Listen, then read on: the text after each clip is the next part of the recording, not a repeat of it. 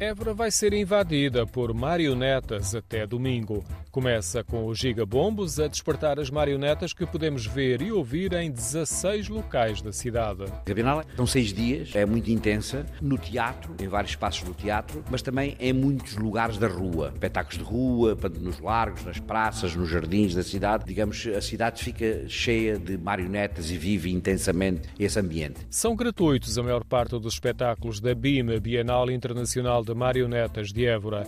A organização é do Centrev, do Centro Dramático de Évora. O diretor, José Russo, é um dos maiores entusiastas porque está profundamente ligado aos bonecos de Santo Aleixo, que são os anfitriões do evento. Algumas das marionetas tradicionais de verão do Alentejo vão ter a companhia de bonecos de uma dezena de países de 27 companhias. Há ainda outras atividades, como por exemplo uma exposição de um espólio internacional de marionetas, que este ano vai ser de uma, de uma marionetista catalã, que vai trazer as suas marionetas, e associamos também a isso um seminário o Seminário Internacional tem como tema a marioneta, um património em constante transformação. Esta é a 16ª edição da BIM. A sua origem remonta ao legado do último mestre bonecreiro dos bonecos de Santo Aleixo.